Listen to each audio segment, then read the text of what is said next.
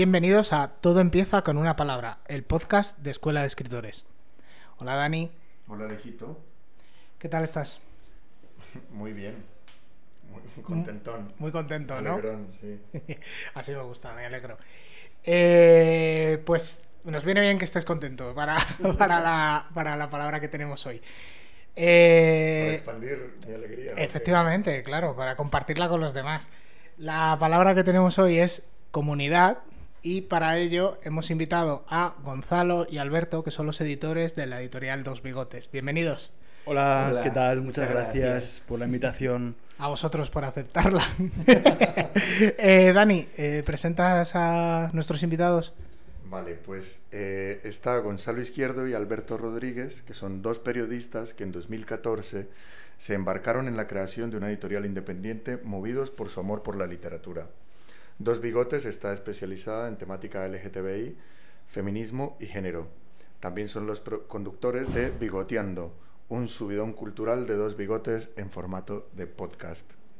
Compadres. Eso es. Bien, claro. Compadres. Eh, un podcast recomendado desde este podcast. Eh, bueno, pues vamos a empezar, si os parece, con las preguntas y vamos charlando. Eh, ya que la palabra es comunidad, pues vamos a empezar un poco por ahí. ¿Qué es lo que entendéis vosotros por comunidad? Bueno, gracias por la invitación. Sí. Antes de nada, que también estamos contentones de estar en, en el podcast. Todos contentos. hoy. Todos contentos. Pues, a ver, comunidad, pues yo lo entiendo como, pues, algo o alguien que te acompaña, te arropa, te apoya, te da seguridad, te hace sentir seguro, ¿no? Y de alguna forma también es justo lo que queremos hacer o queremos construir con, con dos bigotes, ¿no? Que sea una comunidad, pues tanto de autoras, de autores, traductoras, traductores, lectoras, lectores, con librerías, con otras editoriales, pues al final trabajar en común yo creo que es la fórmula justo para pues solucionar dificultades, luchar contra injusticias, eh, solventar lacras sociales, ¿no? Al final también de forma individual no se consiguen las cosas y si se consiguen estando y trabajando en comunidad, ¿no? Mm, Sí, no sé si puedo añadir ya algo más porque creo que lo has dicho todo. No, pero además tuvimos muy muy claros al comenzar con, con el proyecto de la editorial que queríamos crear un espacio en el cual la gente eh, intercambiase ideas, intercambiase eh, pues, eh, a partir de nuestros libros que sirvieran como un punto de encuentro y nosotros como al final como mediadores lanzar ¿no? esos productos culturales y pues por ejemplo a través de redes sociales, presentaciones, etc, etc eh, recibir ese feedback de la gente y creo que en estos nueve años ya lo que sí que hemos conseguido es justo, justo crear esa comunidad de lectoras y de, y de lectores. Yo creo que lo más contentos que estamos es de haber logrado esos lectores y lectoras fieles. ¿no? También para crear comunidad hay que eh, conseguir esos lazos eh, que, que, que- que- que logren eso, que haya gente que se fíe también de las cosas que publicas en, este- en- en nuestro caso. Todos los años intentamos, bueno, todos los años, suena como si lleváramos el podcast de 25 Pero dilo que años, suena bien. Suena bien, suena bien. De cara a la galería Eso suena es, espectacular. claro. El año pasado, en nuestra primera temporada, Eso suena peor. Dani. No, no, no. No. to- Eh, todos los años, todos los intentamos- años Iba bien, iba bien. intentamos eh, invitar a, a un editor.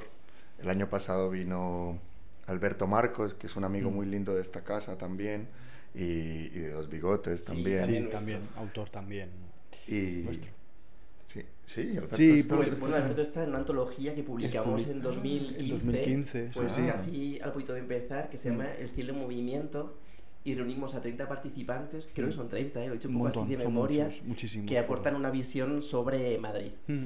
La idea era vincular un poco pues, la movida del Madrid de los 80, de los 80 con el- Madrid de 2015, que en aquel momento ganó Carmen a las elecciones, como un Sí. movimiento también como una especie de revolución cultural, Vaya tiempo. artística, de algún modo, ¿no? Pues vincular un poco esas dos, eh, esos dos momentos de la ciudad de Madrid y Alberto Marcos participa en esa antología. Sí. Mira, yo no lo sabía. Sí, yo tampoco. Y escribió un relato a medio, a- camino entre la ficción y la no ficción a partir de Arrebato de Iván Zulueta, que es una peli que le gusta mucho y el, su texto es muy guay, es muy muy chulo. Sí, sí. Y también es amigo. También es amigo. de autor. Siempre. Pues Alberto, amigo de todos nosotros cuatro.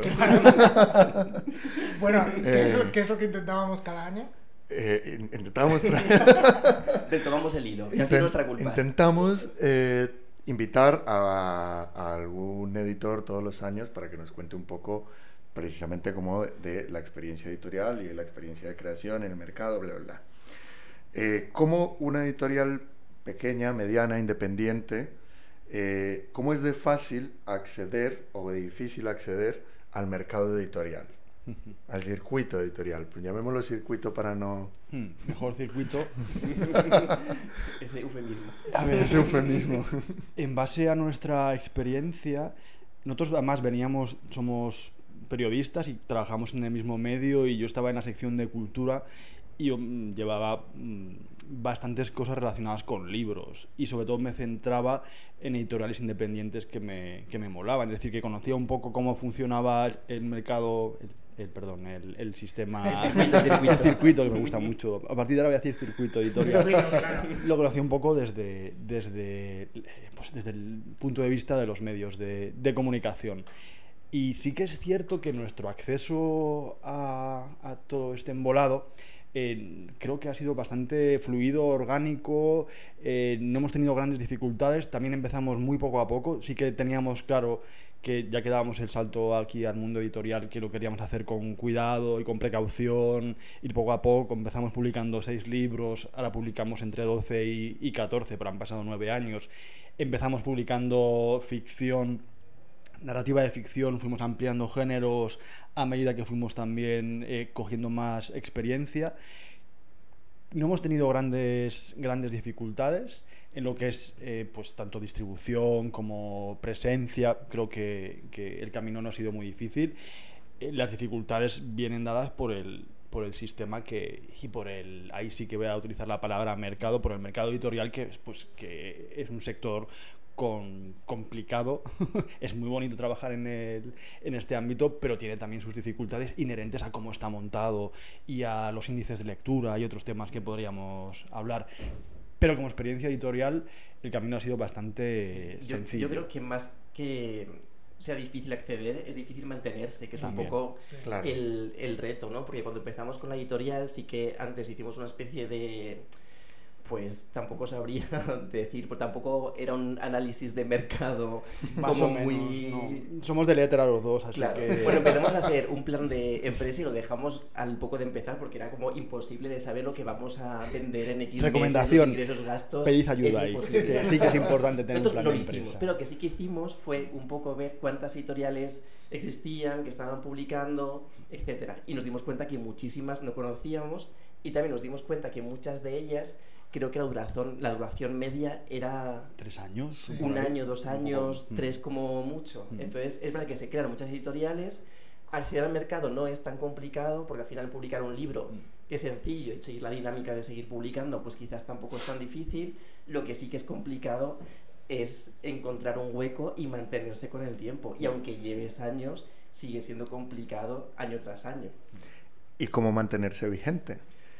Pues eh, luchando mucho, la verdad, y teniendo mucha paciencia sobre todo. Al final, eh, bueno, puede ser un poco naif lo que voy a decir, pero quizás haciendo las cosas con cariño, con cuidado, con pasión por lo que haces, puede ser un poco cliché y no siempre funciona. En nuestro caso no está funcionando. Tampoco sabría decirte bien cuál es la fórmula. Tienes que hacer esto, esto y esto para mantenerte en el sector editorial. En nuestro caso, eh, quizás también hemos tenido suerte que desde el principio de la editorial hemos encontrado un hueco y está funcionando bien desde al poquito de comenzar, bien dentro de los niveles de una editorial pequeña, independiente y cómo está montado todo esto. Pero, pero bueno, pues también trabajando mucho, de verdad. Pues lo De que aquí- decía de aquí vienen estas ojeras. Sí. pero bueno, además que no, mejoramos ningún mes del año. O sea, que cada mes No, tiene. ahora viene el mes algo- flojo, ahora viene. No, no. nada, nada. Y de lo que decía Gonzalo de publicar seis libros al año cuando empezamos, eh, era, cada, era un hijo cada libro que publicábamos, Claro. era un embarazo y lo pasábamos eh, realmente mal. No es que dijéramos, hay seis libros al año y no trabajábamos a mitad del año. No, o sea, es que estábamos continuamente trabajando para publicar seis libros. Ahora ya tenemos todo mucho más pues rodado quizás, ¿no? Y pu- podemos publicar 12-14 trabajando lo mismo que, publi- que trabajábamos antes publicando 6. Pero al final, pues hay que tener, yo creo que mucha paciencia. hay que tener paciencia y también aceptar que pues que todos somos humanos y si en un libro hay una errata o pues mira, hay que hay que seguir la vida sigue no se hunde nada si un libro se retrasa la publicación una semana o dos semanas tampoco pasa nada somos una editorial independiente mm, la clave está en no perder la perspectiva y, Sí. y tratar un poco de cumplir la regla que nos pusimos al principio de intentar ser felices con lo que hacemos. ¿no? Claro. Y veníamos de un mundo muy duro como es el mundo del, del periodismo, que estábamos un poco saturados ya de jefes y de, bueno, de muchas historias. y, y queríamos ser felices y queríamos Sí, no tener jefes pasarlo y, bien y pasarlo que bien hacemos, dentro y de... y entre las complicaciones que pueda haber. Que hay días que dormimos mal y que estamos Pero es preocupados, que es inevitable, evidentemente, claro. pero Sí, bueno, que eso es, final a así cualquiera es la pasa en vida. cualquier En cualquier trabajo. circuito en el que esté. Claro, claro.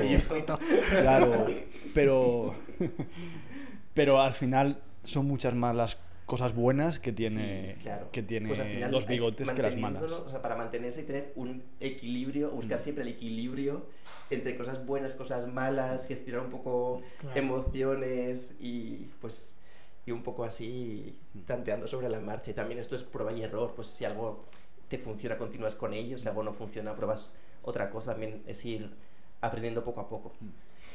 Eh, habéis hablado antes de que estuvisteis mirando que había muchas editoriales que aparecían, desaparecían. Eh, ¿Cómo afrontasteis eso cuando empezasteis? O sea, es decir, ahora han pasado nueve años y ahora ya Hmm. estáis estabilizados, eh, sois una editorial de referencia. ¿qué, ¿Qué esperabais? O sea, ¿cuál era vuestro objetivo? ¿Era vamos a probar o no? ¿Queremos hacer algo como un proyecto muy a largo plazo?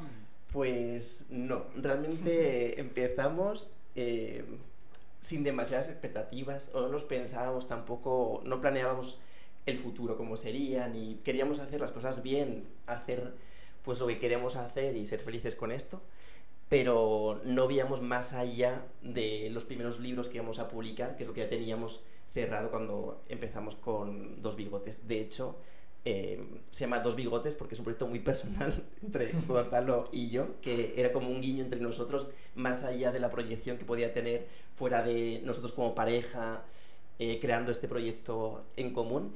Y realmente era algo que queríamos hacer. eh, teníamos muchas ganas de iniciar un proyecto cultural juntos, además también vinculado con el colectivo y el activismo LGTB. En principio, bueno, era lo que tenga que durar la editorial dura, el tiempo que dure, pasarlo bien, reírnos con esto y creer que estamos haciendo algo útil, constructivo de algún modo, pero sin, sin expectativas. Quizás la presión, entre comillas, es más ahora porque después de nueve años eh, no Mm. tenemos un plan B de vida, o sea, nuestra vida es la editorial, que al principio puedes decir, bueno, mira, pruebo, si Claro, va mal, en- en- vuelvo al periodismo, o me busco el trabajo de no sé qué, pero ahora mismo eh, ni lo planteamos. También sería muy dramático si uno de los dos tuviera que, buscar trabajo y dejar la editorial. Es como, Claro. no podemos estar separados ahora de repente Ya. en una jornada laboral. Entonces sí que la presión eh, un poco más viene ahora que al principio de la editorial. Pero yo creo que siempre tuvimos muy claro que el proyecto valía la pena. Sí, claro. Desde el principio sí que teníamos la idea de lo que queríamos que fuese Dos Bigotes y de los títulos que queríamos publicar, del tipo de diseño, el tipo de comunicación, justo también de esa comunidad que queríamos crear. Todos esas son esas, esos puntos que pusimos en nuestra página web eh, al principio, en 2014, siguen ahora, más o menos eh, muy, muy parecidos, Sí. y teníamos muy claro el proyecto. Eso sí que es cierto, más allá de lo que durase, sí que teníamos las bases, las teníamos muy, muy claras. Claro, sí, nos lanzamos un poco a la piscina y fue como un poco locura de decir, venga, dejamos todo y hacemos la editorial, pero teníamos muy claro lo que queríamos hacer. No teníamos tan claro cuál iba a ser la respuesta, pero sí que teníamos claro el proyecto por lo menos. Quiero preguntarles por, a lo largo de estos años, cómo la comunidad ha influido en la creación del catálogo, que creo que es un papel importante dentro de lo que es la editorial. Es decir, el catálogo editorial, cómo ha ayudado a crear una comunidad o a representarla o a contarse o a expandirse o a- en fin.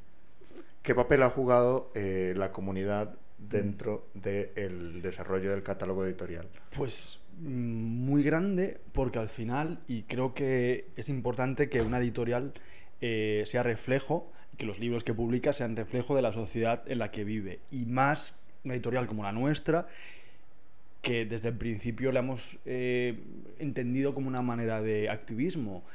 Y con el paso de los años nos hemos dado cuenta que teníamos que visibilizar a través de la literatura eh, todas las sensibilidades o el mayor número de sensibilidades posibles del, del, colectivo. Dentro de que queríamos que somos una editorial literaria, que los libros que publicásemos tuvieran cierto estándar de calidad, etcétera, pero es que queríamos reflejar esa diversidad y eso nos lo ha ido dando un poco la evolución de la propia comunidad y el estar atentos también a, a, lo que había a nuestro alrededor, ¿no? Que al final si tienes una editorial y también desde el principio una de las cosas que teníamos también bastante claras es que queríamos que en Dos Bigotes publicaran nuevas autoras y autores.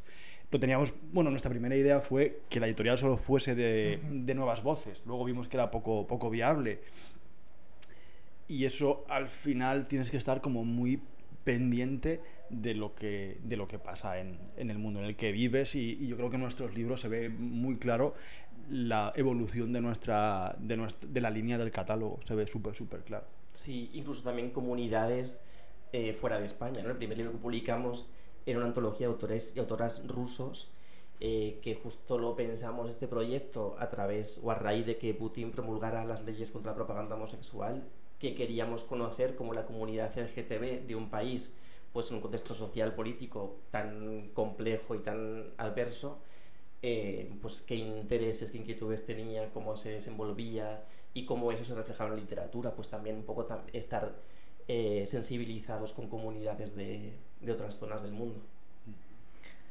Y, y, habéis notado que dentro de esa comunidad que vosotros habéis establecido con los lectores, etcétera, eh, porque voy, voy, a explicar mi pregunta antes de hacerla. hay otras editoriales eh, centradas en el colectivo LGTB y que publican libros eh, un poco enfocados o producidos por el colectivo. Eh, sin embargo, a mí me da la impresión, y, es la pregunta que yo os quiero hacer, que puedo estar equivocado, que eh, vuestra editorial tiene una proyección un poquito más amplia. O sea, es decir, que vuestra base lectora no se fundamenta solo con gente del colectivo, porque hay otras editoriales que, por desgracia, solo se quedan solo ahí, solo las conoce gente del colectivo o solo las leen eh, gente del colectivo. Y a mí me da la impresión de que vosotros llegáis un poquito más allá. No sé si es una impresión mía o es pues eh, un poco el objetivo desde que comenzamos con dos bigotes era ese. No sé si lo estamos consiguiendo tanto o no, pero sí que era lo que nos planteamos cuando empezamos la editorial, porque sí que creemos que eh, los libros, literatura, eh, son súper útiles para pues, sentirse representado, identificado, uh -huh.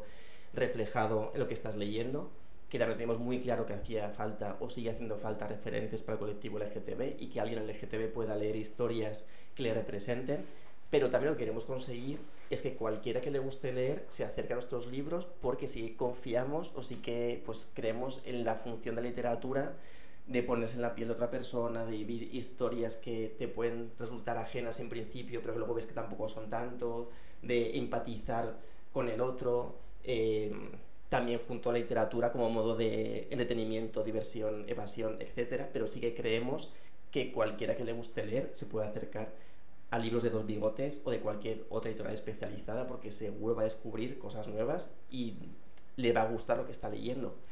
Es un poco nuestro objetivo. Eh, es verdad que a veces no es tan sencillo y es una especie de techo de cristal que es complicado de romper, pero trabajamos para romperlo. Mm.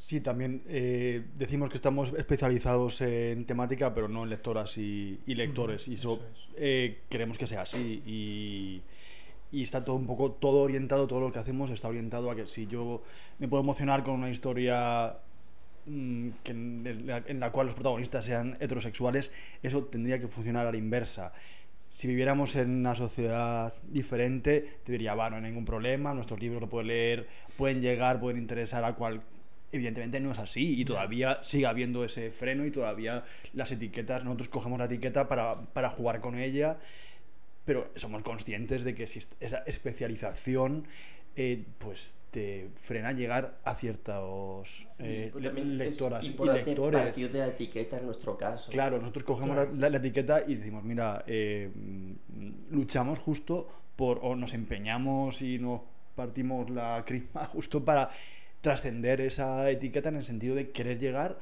a todos los lectores porque pensamos que, que las historias que publicamos lo, lo merecen. Y es que es así. Y contra los prejuicios que hay que hacer, pues luchar contra ellos. ¿Cuál es nuestra herramienta? La literatura.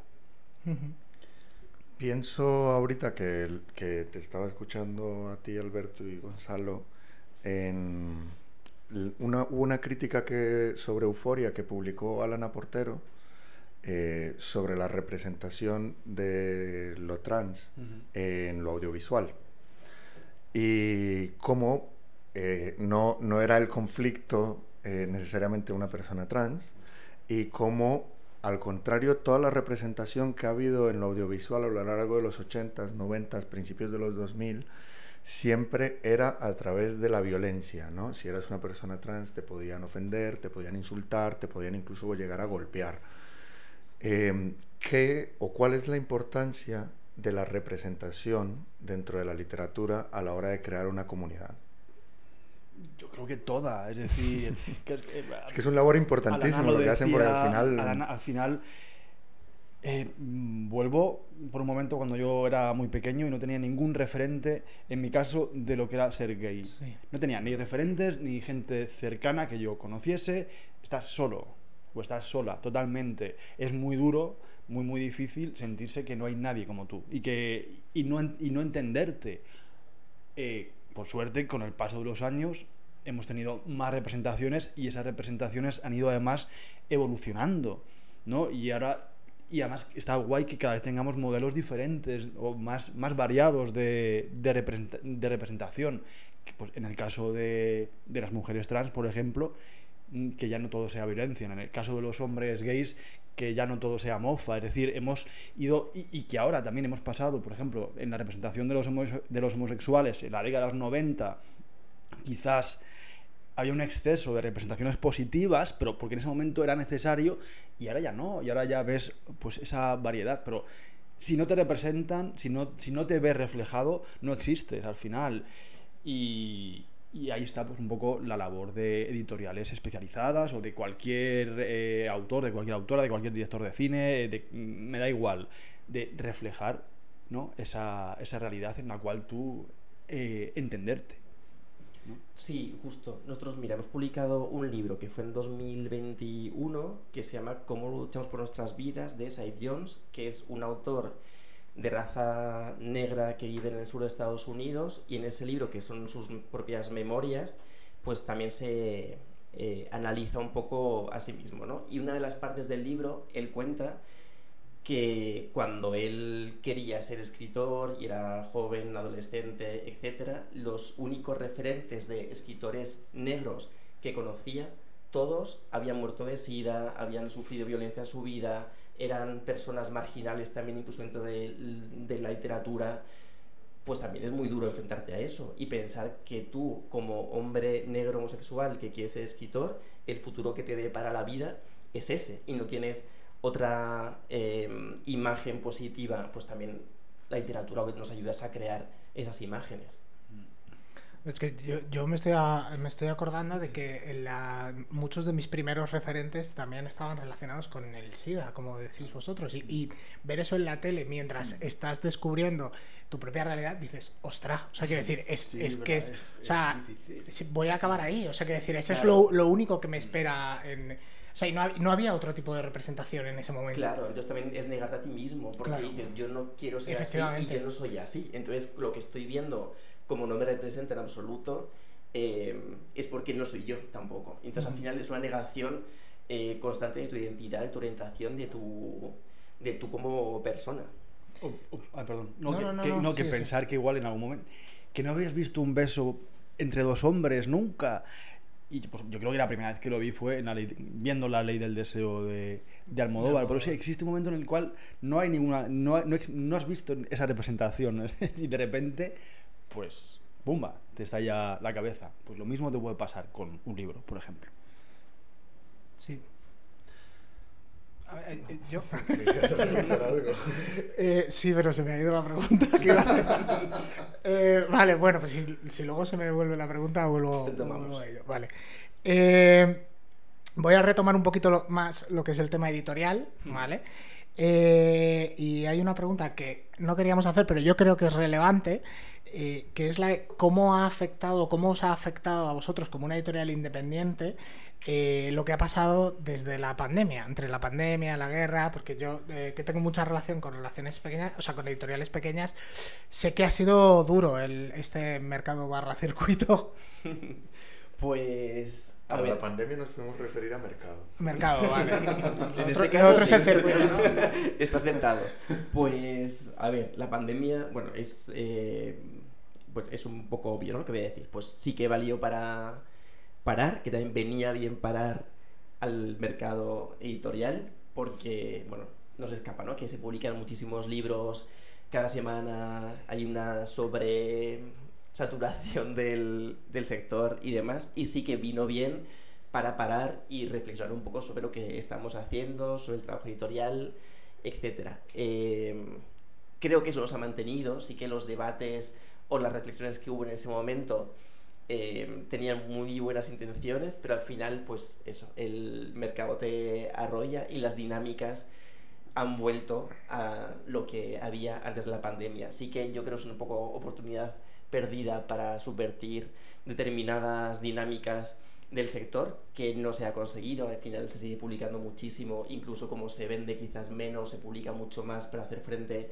a esas pérdidas de ventas, etcétera. Entonces, por ese lado, creo que vino bien el parón. Luego no se ha sabido aprovechar demasiado, pero bueno, a nivel de ventas 2021 fue el mejor año de la editorial, porque es verdad que lo que no se vendió en 2020 sí que se vendió en 2021, porque había como muchas ganas de apoyar determinados proyectos, de que la gente sí que se implicase pues, en adquirir libros de editoriales pequeñas, etcétera.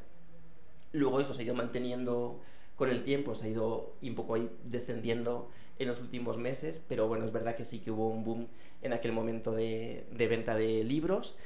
Eh, y luego todo ha ido complicando. El tema de la guerra hizo que el papel se dispase de precio, los costes que tenemos de produ- para producir un libro son mucho más elevados que antes. Tampoco eso puede repercutir en el precio que ponemos de venta al público al, al libro, porque sería inviable también para un lector o una lectora que quisiera comprarlo si lo ponemos a un precio desorbitado. Entonces es verdad que es un incremento que asumimos como editorial y es, es difícil, es momento complicado, sí, es momento de cambio quizás, no sé bien si para bien o para mal o si saldrá algo bueno de, de esto un poquito más adelante, pero, pero ha, ha sido difícil. También porque creo que el. No sé si es el caso de ustedes, pero creo que en muchas ocasiones el aumento del precio natural ha implicado a la hora de enviar libros a Latinoamérica un aumento totalmente desbordado, porque entre el aumento del precio ya en euros, si a eso le sumas una depreciación monetaria de la moneda en Latinoamérica, Claro. pues se te, se te dispara el precio del libro por unos niveles espeluznantes. Sí, y además justo que Latinoamérica es un mercado natural también para nosotros Claro. al publicar en castellano. Eh, distribuimos en México, Colombia, Guatemala, Chile, Chile. Perú. Argentina. Claro, es que yo pienso además, yo soy colombiano y, y en Colombia también. En Colombia, eh, además, es un nicho de mercado importante porque no hay una editorial paralela allí que... Mm, Es verdad que hay muchísimas iniciativas maravillosas Mm. y que hay una comunidad que se mueve de manera muy fuerte, pero que no, no, se, no se ha logrado establecer una especie de Es- mercado editorial tal. sí, Es difícil por justo lo que tú dices, porque un libro que se importa, Tiene eh, unos costes. el coste Claro, cuando elevados. se vende un libro un libro nuestro en Colombia el precio que final es tan disparado que se hace un poco eh, inasequible por mucho que nosotros hagamos descuento a, a la distribuidora a librería y hacemos mucho mucho descuento pero aún pero parte de un precio muy elevado en euros. parte ya, de un precio es- ya que es y elevado que un libro sea producto de lujo. y la única manera al final que viable es eh, estar allí como de momento es, es complicado, pero por ejemplo, en, en Colombia distribuimos, pues claro, de manera más o menos regular. Estamos con Rey Naranjo, que es editorial Sí, y es, y es librería, y somos muy amigos de, de Carolina, que estuvimos con ella, con la, la, la dueña de, de Rey Naranjo, estuvimos con ella en Canadá hace, hace unos meses y la queremos mucho. Pero es que la situación es. Pero y es, es un poco frustrante que sea tan difícil, porque lo que dice Alberto, que es el mercado natural y. y y aparte de que sea mercado natural, es que hay necesidad de, de títulos que aborden diversidad. Sí, eh, que ocupen un espacio claro, una mesa que- de novedades. claro, que- es, es necesario y urgente. Claro, claro, ¿no? que estaría bien. Y nuestra experiencia cuando hemos estado un par de años en la feria de, de Guadalajara, en México, sales de allí con las pilas cargadas porque justo todos los días en el stand en la feria viene gente que se lleva los libros porque las- los necesita. Porque lo que hablábamos antes de referentes, porque necesitan referentes. Y sí que es un Y poco... se lleva libros como para leer Claro, claro. todo un año. Claro, claro, es y, y estaría guay que esa rela- también al final pues somos una editorial independiente que no tenemos como la posibilidad de poder ir a todas las ferias de AMED. Es, materialmente es difícil también por nuestra infraestructura. Si fuéramos más grandes, pues sí, podríamos plantearnos pues ir a, a, a Buenos Aires, a la feria, eh, también a, a la feria del libro, a, a la Filbo, a Colombia, pero es difícil en nuestro día a día también porque somos dos, dos bigotes, dos personas. Claro, es que lo- luego además todas estas dificultades que vosotros habéis comentado antes, eh, una editorial más grande, el, el al final dice, bueno, lo reabsorbo yo un poquito y esto me supone aguantar unos cuantos años y ya está, pero claro, ¿cuántas editoriales independientes o pequeñas se lleva No, esto no, por no, delante? Las Es que no- editoriales grandes directamente imprimen, Imprimen allí, claro, Claro, todo. claro. Es que es Claro, es la Que es fórmula. lo que además hace que se genere un desbalance de precios brutal a la Claro. hora de que tú vas a la librería y encuentras un libro de una editorial grande que cuesta incluso menos de la mitad Claro, de lo que cuesta un libro eh, importado de una editorial independiente. Es- Claro, pero tampoco es tan fácil Claro. imprimir en cada No, país. no, no, Por no, eso no, es- Pero sí que nuestro, nuestra siguiente idea o el siguiente paso que Sí. queremos dar justo es, es ese. Estamos, vamos a publicar justo ahora a un autor argentino que se llama Sebastián Suñé. Es primera novela, la publicamos aquí en España,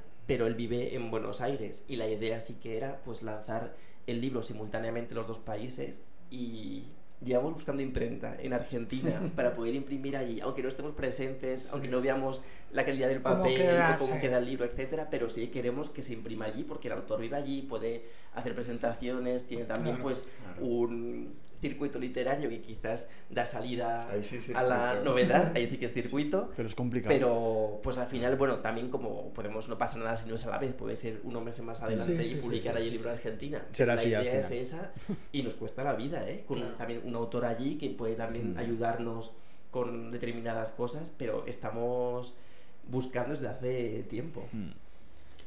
Quiero hacerles una pregunta y, y empezamos a cerrar. Pero quisiera, ya, es que aunque no lo creas, llevamos media hora hablando ya. Se pasa rápido. Eh, quisiera mezclar dos cosas que hemos, que, han- que- que hemos estado hablando a lo largo de, de la conversación y es tanto la creación de una comunidad como, la, cre- como el mercado eh, que habita la industria editorial. Circuito. No, aquí sí industria, aquí sí es un mercado. Tenemos que haber cambiado el nombre del, del capítulo. Ya, sí, circuito para el siguiente podcast.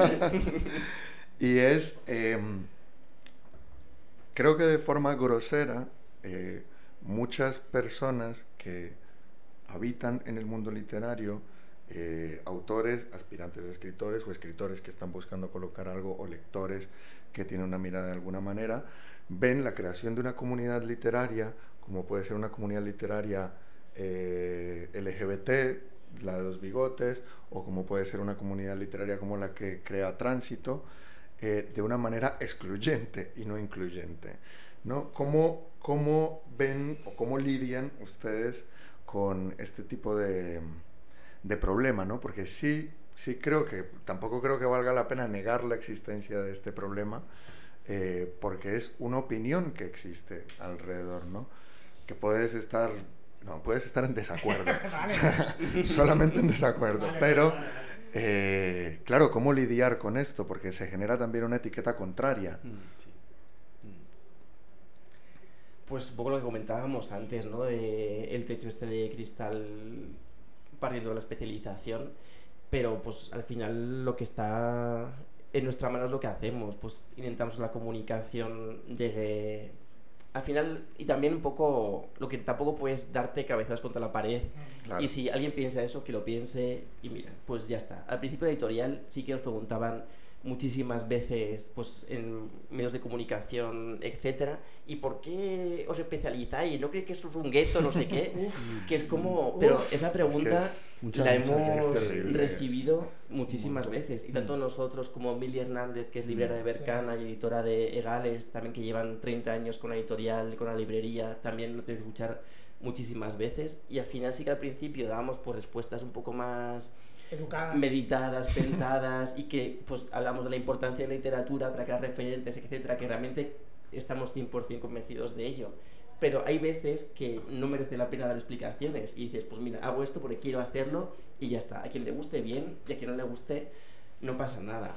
Eh, y si alguien piensa que lo que hacemos es excluyente, quizás no es el tipo de lector Seguramente. que nos puede interesar, pero tampoco le vamos a interesar a esa persona. Entonces, no, no es, solo que, no solo que no les puede interesar, sino que tampoco se va a acercar a Claro. la editorial. Y al final, yo creo que en cualquier especialización son puntos de partida para llegar a otros muchos más sitios. Eh, mm, nuestros libros, eh, y además creo que pues, reflejan un poco lo que ha- hablábamos antes de la representación del colectivo. Eh, no se queda, ¿no? Por ejemplo, justo publicamos el libro que decía Alberto de Sebastián Suñé, eh, lo primero que dice al hablar del libro, que no es una novela sobre salir del armario, es decir, esos son temas que ya se han tratado. Vamos a hablar de otras cosas, es decir, se puede coger la especialización para hablar de millones de cosas, es decir, si no te quieres acercar a ella, y me da igual que sea eh, en temática LGTB en nuestro caso, feminismo en caso de tránsito, pues mira, peor para ti. Es verdad, es que es, es que es un poco así. eh, lo que dice Alberto, nos cansamos de tener que justificar. Y porque en el fondo, pues, en el- ¿qué hay en el- detrás de esa pregunta? Lo siento mucho, pues hay prejuicios, hay homofobia, hay mm, cosas pues que todavía evidentemente están en la, en la sociedad y eso no lo vamos a cambiar de un día para otro, ¿no? Pero por eso al final es, bueno, pues nosotros publicamos estos libros y si no te acercas a ellos, pues, pues quizás te pierdes cosas que te podrían gustar. Sí, es que es una pregunta que detrás de ella hay violencia. Claro, sí, es verdad. Hay violencia sí. e incomprensión. Claro, y al final pues te cansas un poco de... Claro. Pues vamos con las recomendaciones, Me parece estupendo. ¿vale? Eh, empieza tú.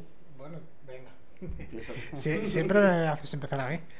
Eh, venga, rompo yo el, el hielo. Es que tienes una voz tan bonita, Dani.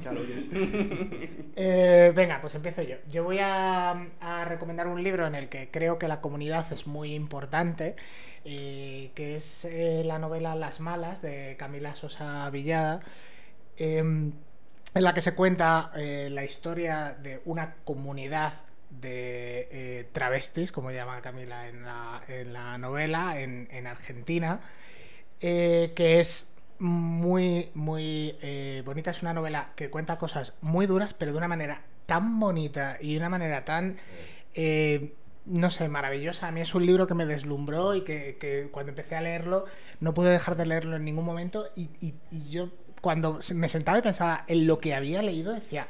¿Cómo es posible que lo esté disfrutando de esta manera tan estética y de esta manera como tan visual y tan poética con lo que me está contando? Y, y partiendo de la palabra que hemos elegido hoy, la palabra comunidad, yo creo que es, es básicamente lo que se basa la, la novela, que de hecho el título de Las Malas pues ya hace mucha referencia a, a ellas y es una novela maravillosa que el que no haya leído no está en una editorial eh, No, exclusiva eh, pero puede- LGTB Podría estarlo también. Podría estarlo perfectamente. Eh, pero desde luego se la recomiendo a todo el mundo. Es una novela maravillosa que está muy bien escrita. Sí, es que es hermosa esa Sí, novela. sí, es muy bonita. Eh, Vamos con ellos y luego cierras tú. Venga, Alberto. Venga, pues yo voy a recomendar una novela gráfica que publicamos en 2018. Fue la primera novela gráfica que publicamos en Dos Bigotes, que se llama Trapicheos en la Segunda Avenida, que es la escritora Joyce Brabner e ilustrada por Martin Garelli. Y en nuestra edición la tradujo Raquel García Rojas. Pues es una novela gráfica que es una historia real que cuenta pues la vida de la primera generación que se enfrentó al SIDA en Estados Unidos. Como un grupo de gente inadaptada, de hombres gays, mujeres lesbianas, drag queens, eh, pues la gente más marginal en aquel momento de la sociedad, que además justo estaba marcada por la epidemia del VIH-Sida, en un momento en el que todo el mundo le daba la espalda, tanto el gobierno como la industria farmacéutica, etcétera, pues cómo eh, se unen para luchar contra la enfermedad y deciden coger una furgoneta, irse a la frontera con México para conseguir medicamentos experimentales y legales en Estados Unidos para sus amigos que están enfermos, darles un tratamiento porque nadie más se lo proporcionaba. Y también por resumen bien el espíritu este de comunidad como grupo de apoyo, acompañamiento y demás. Y, y es una historia real que nos hace no olvidar pues aquello que pasó eh, para tampoco cometer los mismos errores en el presente o en el futuro. Y también rinde homenaje pues, a todos aquellos que sufrieron violencia, que murieron y también a aquellas personas que les acompañaron en esos momentos tan complicados y tan duros. Qué maravilla, pues es, un libro nos guay. Sí, sí, nos la apuntamos. Gonzalo. Me lo leeré ese, Alberto. te lo recomiendo. Fue la primera novela gráfica que editamos y en la que tuvimos que aprender cómo se maquetaba, porque si lo maquetamos nosotros, una novela gráfica, que pues vas, está muy, guay porque vas llenando... Sí, es muy divertido. Va llenando los bocadillos. Los... ¿Pero no habéis vuelto a publicar otra? Pues publicamos, publicamos Ah, vale, digo, porque a lo mejor no, nos resultó tan divertido. no, eso es muy guay. Dos, hemos publicado poquitas, pero... pero... sí, sí que nos gustaría seguir publicando. Sí, sí, sí, claro. Publicando más. Pues yo voy a recomendar un ensayo que se titula Vestidas de Azul. Qué maravilla. Porque justo lo que hablábamos antes de la representación de, en este caso, de las mujeres trans, Valeria Vegas escribió un libro eh, a partir de una peli del, del año 83 de Antonio Jiménez Rico, que es la primera película española que refleja la realidad de las mujeres transexuales. Y hay una secuencia de la película en la que están todas tomando un café o un té en el Palacio de Cristal del Retiro. O una cerveza. No o, una cerveza. No me, no me, acuerdo. en el Palacio de, de, Cristal del, del Retiro, eh, en torno a una mesa. Esas mujeres, todas, tal como cuenta el documental y tal como cuenta Valeria, eh, llevan una vida muy dura en la cual pues su único la, mayor parte de ellas trabajaban bueno, en el mundo de la noche, prostitución, eh, algunas de ellas fallecieron por VIH, eh, pero en ese momento las ves a todas juntas y intercambiando además sus experiencias y apoyándose unas a otras. Y es importante ver eh, ese, pues, el documental es del 83, se rodó un año antes o, un par de años antes, cómo hemos cambiado en 2023, ¿no? echar la vista atrás, no olvidar de dónde venimos. Y en este caso el colectivo trans, que durante muchos años ha sido la letra más invisibilizada y maltratada, ver ahora a dónde ha llegado y todo lo que ha cambiado desde la percepción de la, de la transexualidad a las oportunidades laborales creo que es importante eso, eh, homenajear también pues, a esas generaciones de mujeres que lucharon con sus cuerpos y con sus vidas por, por lo que se ha conseguido ahora.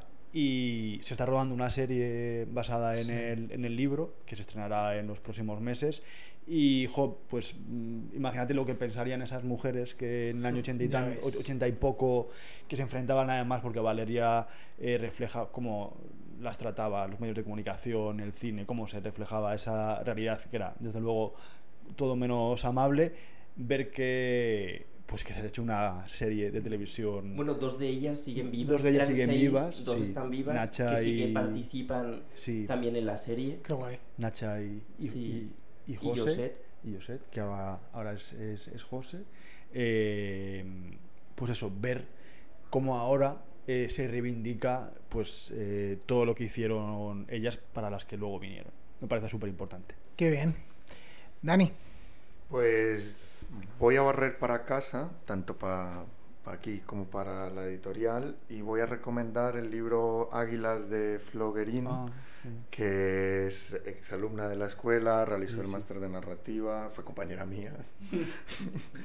y lo voy a recomendar conectándolo con el tema porque creo que eh, la historia de Flor y la historia de Águilas es precisamente no porque existe una comunidad, sino una búsqueda desesperada por encontrar una comunidad, ¿no?